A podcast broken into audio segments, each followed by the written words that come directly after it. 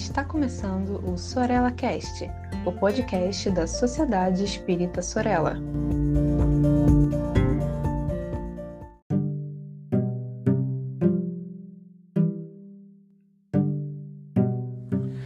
Sejam todos e todas bem-vindos a mais um programa do Educação Científica no Sorella Cast.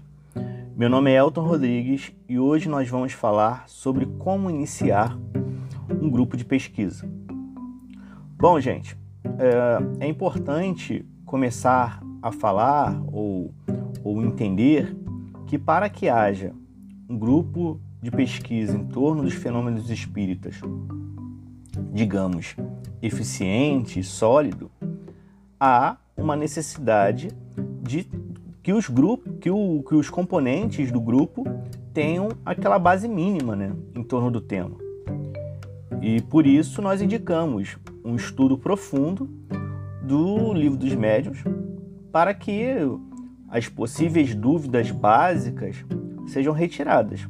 Porque imagina, nós estarmos realizando as pesquisas e ali durante o processo é, dúvidas bem básicas uh, surgirem, né? Isso vai acabar tornando todo o processo muito lento, muito, muito frágil. Então, é, para que se inicie um grupo, tem que ter essa base. É, então, assim, caso essa base mínima já exista, é possível outros estudos é, com o livro dos médios ao lado, né? E nossa sugestão é Transe e Mediunidade de Palhano Júnior. Então, o grupo de pesquisa pode estudar o Transe e Mediunidade junto com o livro dos médios e utilizar também outros livros como apoio, livros de Delane, livros de Derrochat, livros é, de Flammarion e tantos outros autores e autoras que em cada, em cada área né, podem agregar é, conhecimento junto ao grupo. A partir desse estudo teórico, e cada grupo vai é, conseguir, é, com o tempo, né, analisar se, se todos ali já possuem uma base mínima em torno de de alguns temas, pelo menos, pode-se iniciar alguns experimentos. Mas lembre-se, é, ninguém pode achar que estudar por um período, seja qual for, é, e depois iniciando, depois que iniciar as pesquisas, isso é, faz com que o grupo não precise mais estudar. Não. É, Existe uma postura muito errada dentro do movimento espírita, em diversas casas, que faz é, a seguinte, o seguinte traçado, né? A pessoa entra na casa espírita ou no movimento espírita, estuda um certo período, um conjunto de obras, e depois que é, passa por esses estudos, vai para a parte prática e não retorna aos estudos. Não. Nós defendemos que o estudo sempre tem que estar presente. E por que isso? A partir do estudo inicial, você cria aquela base mínima que nós estávamos falando. E através dessa, dessa base mínima, o grupo vai entendendo quais são as capacidades uh, que podem ser exploradas internamente. E daí, é, a, o segundo passo, né, ou o terceiro, é estabelecido, que é a parte prática.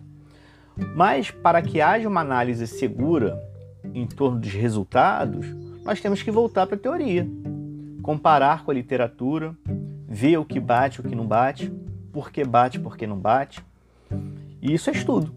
Procurar outras informações dentro e fora do espiritismo, porque podem existir fenômenos, por exemplo, vamos imaginar fenômenos elétricos é, no ambiente em torno, é, no, no, no, ambiente que está fazendo ali a, a, pesquisa. As pessoas sabem o que é eletricidade, sabem o que é o fenômeno elétrico.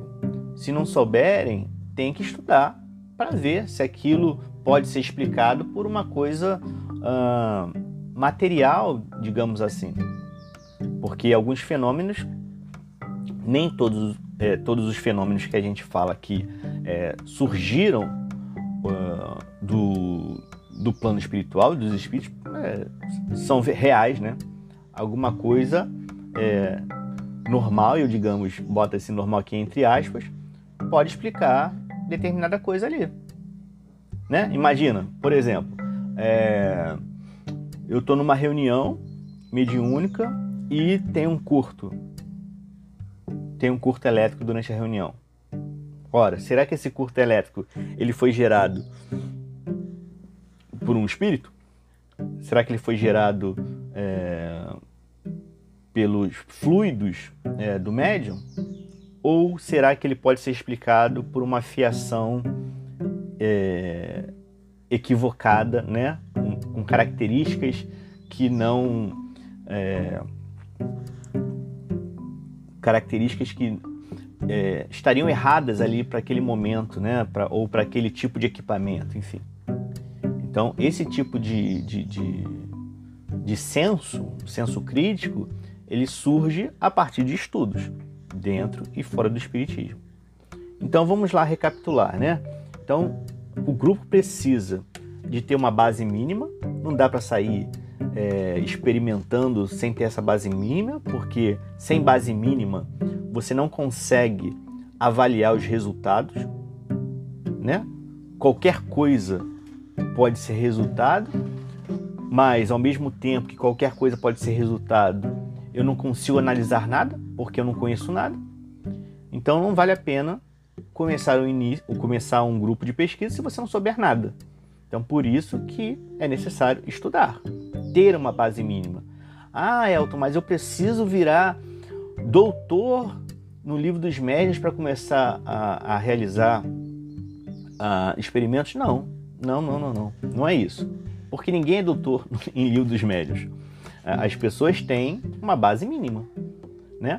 É, você precisa ter essa base mínima para conseguir estudar outras obras de forma crítica e em conjunto com essa base mínima.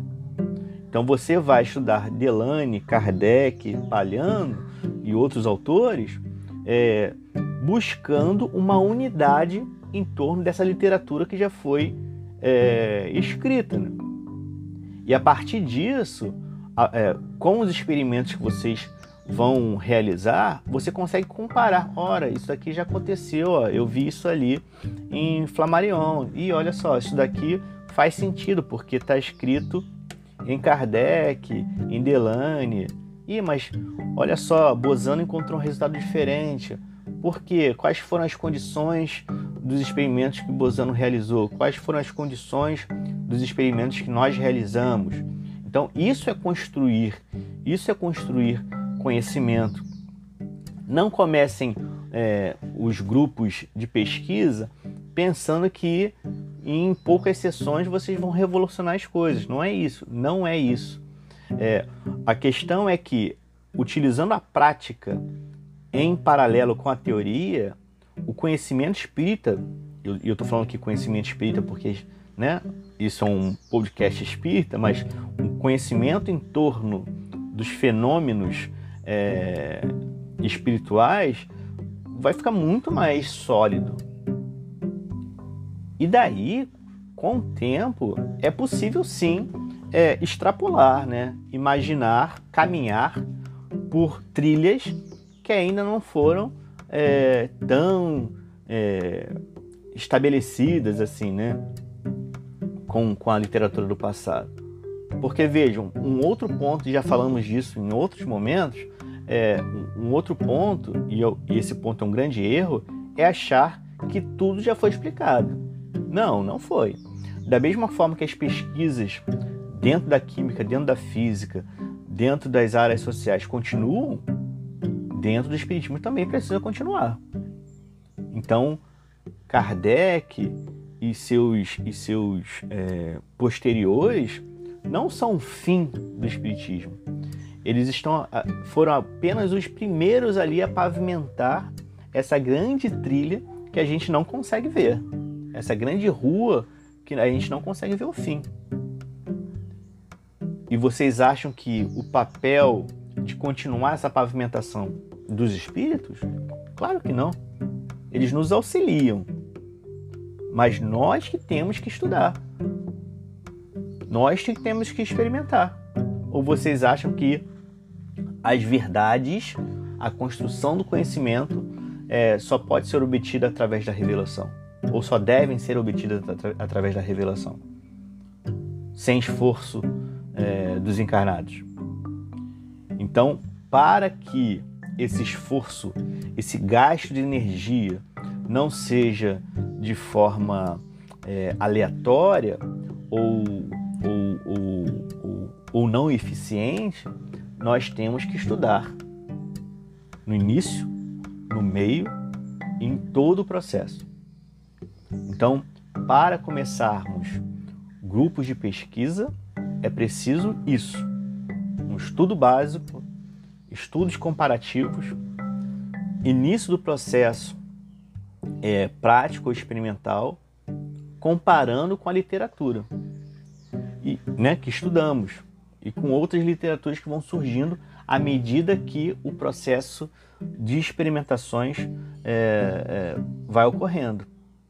Porque veja, é, a gente vai estudando, vai ganhando um conhecimento teórico, mas à medida que a gente vai para a prática, novas reflexões surgem, novas, novos questionamentos surgem, novas dúvidas vão aparecer. E daí, voltar ao estudo e procurar novas fontes pode ser a resposta para o processo de caminhar. Então, é, desconfiem, desconfiem sempre de quem coloca é, o Espiritismo como algo já pronto e fechado. Não, não está pronto e fechado.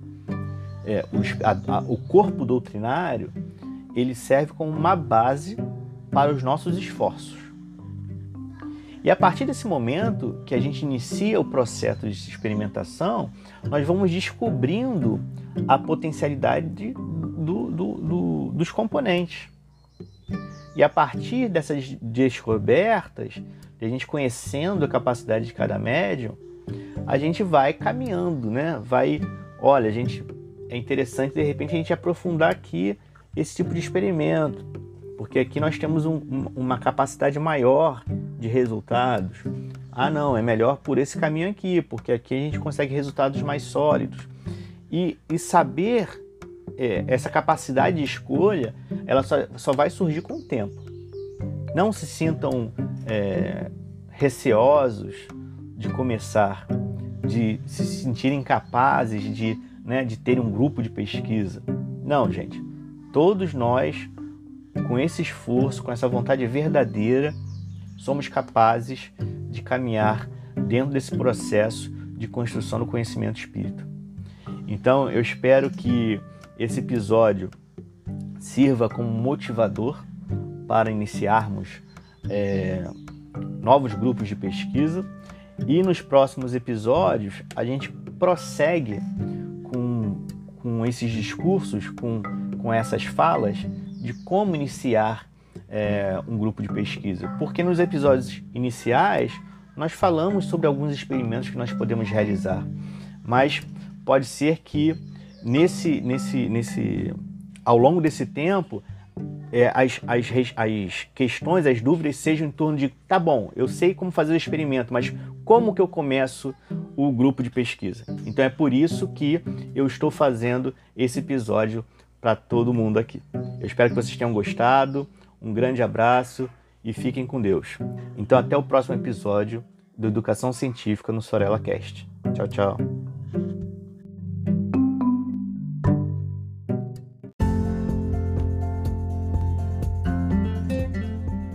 Siga Sociedade Espírita Sorella nas redes sociais, Facebook e Instagram.